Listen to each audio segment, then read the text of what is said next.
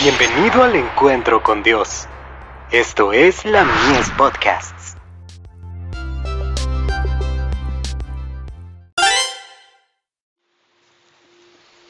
Recibiréis poder.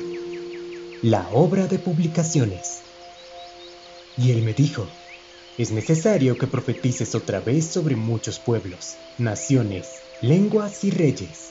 Apocalipsis capítulo 10, verso 11. Nuestra obra de publicaciones se estableció según las instrucciones de Dios y bajo su dirección especial. Fue fundada para alcanzar un objetivo preciso.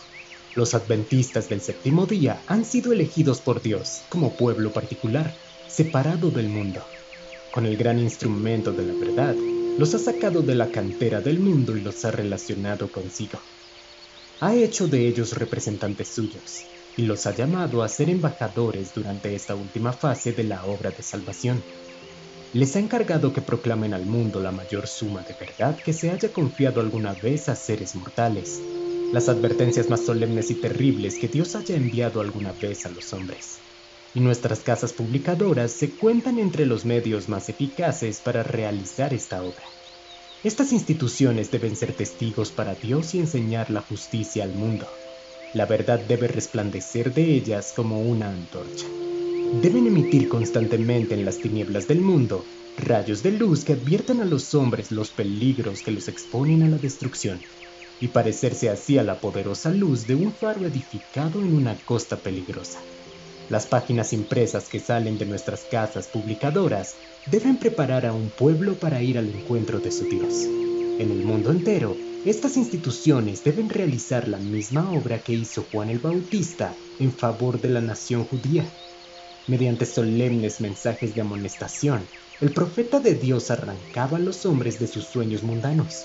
Por su medio, Dios llamó al arrepentimiento al apóstata Israel. Por la presentación de la verdad desenmascaraba los errores populares. En contraste con las falsas teorías de su tiempo, la verdad resaltaba de sus enseñanzas con certidumbre eterna. Arrepentíos, que el reino de los cielos se ha acercado. Mateo capítulo 3, verso 2. Tal era el mensaje de Juan. El mismo mensaje debe ser anunciado al mundo hoy por las páginas impresas que salen de nuestras casas editoras. Joyas de los Testimonios. Tomo 3, páginas 140 y 141.